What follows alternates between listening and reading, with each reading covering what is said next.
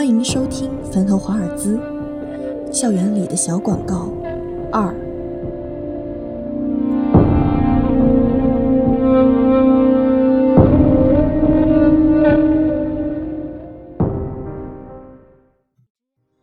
这不晚不知道，一晚实在吓了一跳。因为时间的推移，再加上我走了不少路，原本就血肉模糊的脚腕，这下更是狰狞。琴弦深深地陷到肉里，几乎勒断了我所有的血管。我甚至能感觉到骨头的疼痛，似乎他再用点力，我的整条腿都要被截肢。这，这，张凡惊呼，但我明显能感觉到他语气中的惊愕多于恐惧。短暂的沉默，然后是张凡开了口：“哥们儿，我给你看个东西。”在我的目光注视下，张凡缓缓捋起了自己的衣袖。现在是大夏天，他个胖子一直比较怕热，但是似乎从昨天开始，他就一直穿着长袖。直到现在，我才知道个原因：一根电脑的数据线就这样缠绕在他的胳膊上，和我脚腕上的琴弦如出一辙。那数据线勒得极紧，几乎都要把他整个手臂卸下来。已经凝固的血液和新涌出的血血混合在一起，比我的伤口更显阴森。这什么情况？我惊愕地看着他，忽然想起这数据线似乎是他新买的电脑上的。这货从开学以后就想要台好电脑了，苦于家里人一直不放钱，不知道怎么的，今天早上他忽然兴高采烈地买了一台新的。问他哪来的钱，竟然也不肯回答。你心里明白的，是那个鬼来了。我正在脑海一片混乱之际，张凡的声音悠悠传来：“那个鬼，要从几天前说起。咱们是一个老学校了，虽然也有翻新过，但是那些明清时期就留下来的杂物、空房子却一直留着。年代久了的东西，总让人想起鬼魂之类。所以那些房子很少有人问津，久而久之就成了公认的禁地。”一夜，我从那里路过，是座很不起眼的小房子，破败的很，被雨水腐蚀得一塌糊涂了。破旧的墙面上，一张公告纸引起了我的注意，手写的那种，而且是毛笔，很古风的感觉，却又崭新。我走近一看，竟然是一个小广告。你想要什么？房子、车、汽车、电脑、钢琴，把你想要的东西写给我，用身体的一部分来抵换。一手交钱，一手交货，收货之后十二个小时一定送到哦。我无奈地笑了笑，估摸着是哪个无聊的人弄的恶作剧吧。转身准备离开，却忽然间如同着了魔一样顿住了脚步。虽然是个玩笑，但是试一试也没什么错吧？身体的一部分，呵，有本事你真的来拿啊！这么想着，我已经从书包里拿出了钢笔。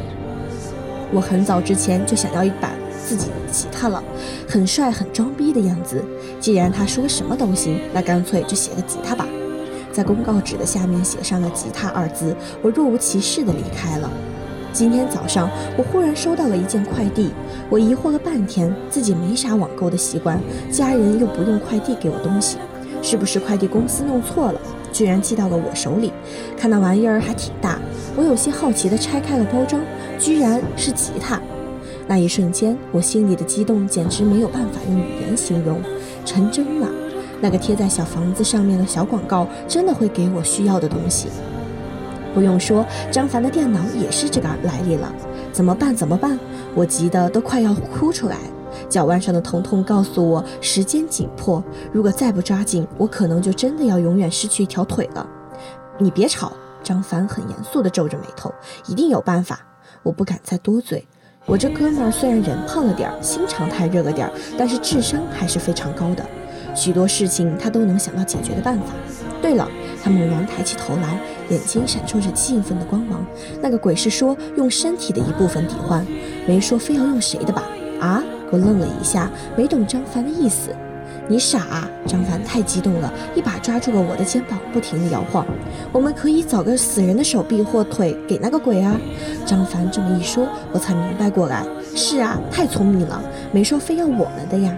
只要是人的身体部分，哪怕是死人的，又有什么关系？可是哪里有死人呢？但是很快我又苦恼了。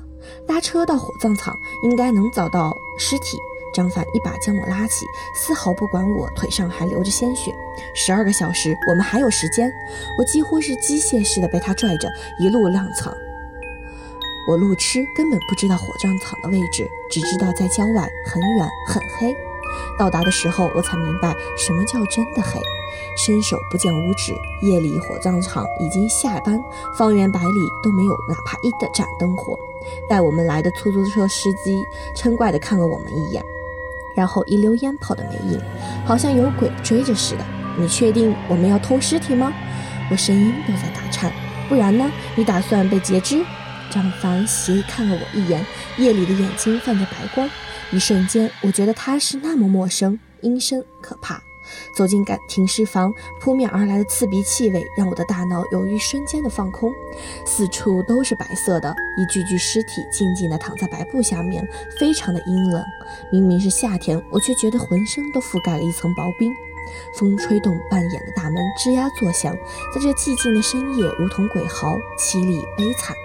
张凡也愣了一会儿，但是很快调整好了状态，随便掀开一个离我们最近的尸体，那狰狞的模样就这样出现在我们面前。